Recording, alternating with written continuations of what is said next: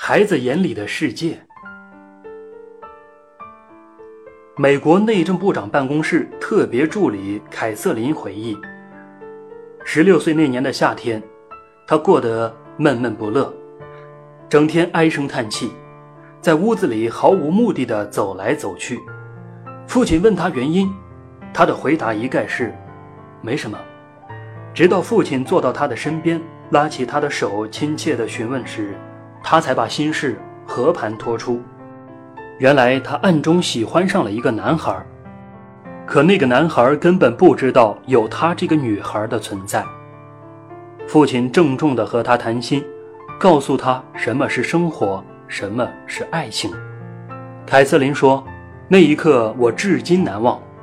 父亲没有取笑我，更没有责备我，而是对我表示尊重和理解。”告诉我应该如何对待此事。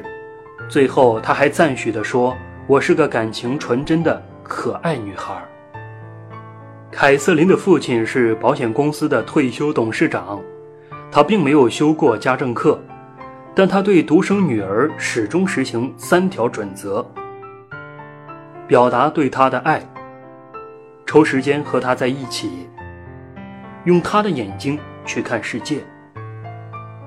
女作家安妮·迪兰德在《一个美国人的童年》一书中回忆道：“五岁时，她在公园的小径上偶然用小木棒掘出一枚一角钱的银币，于是惊喜地拿给爸爸看。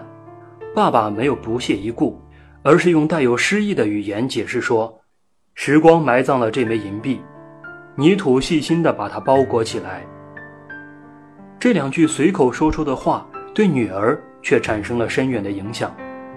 我决定当探险家，然后当作家，把一切神奇的故事用诗的语言告诉别人。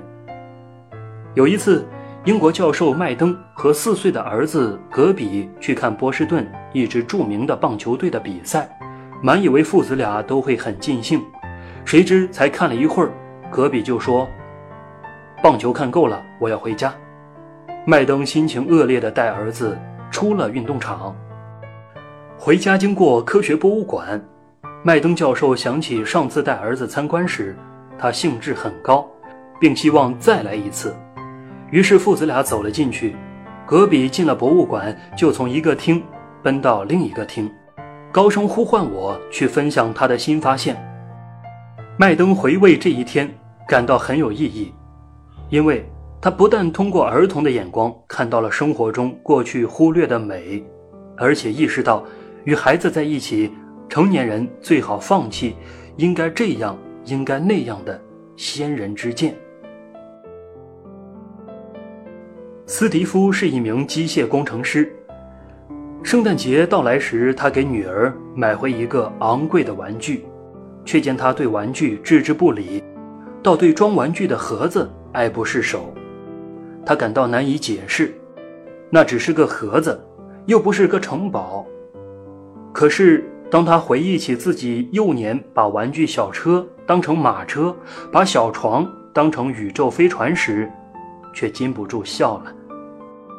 他发现，随着时光的流逝，他离孩子的心已经远了。几乎所有的父母都爱自己的孩子。但只有极少的父母爱得正确，爱自己的孩子就要在乎他们怎么想，而不是你自己怎么想。爱是绝对没有过错的，但给予爱的方式却一定有对错之分。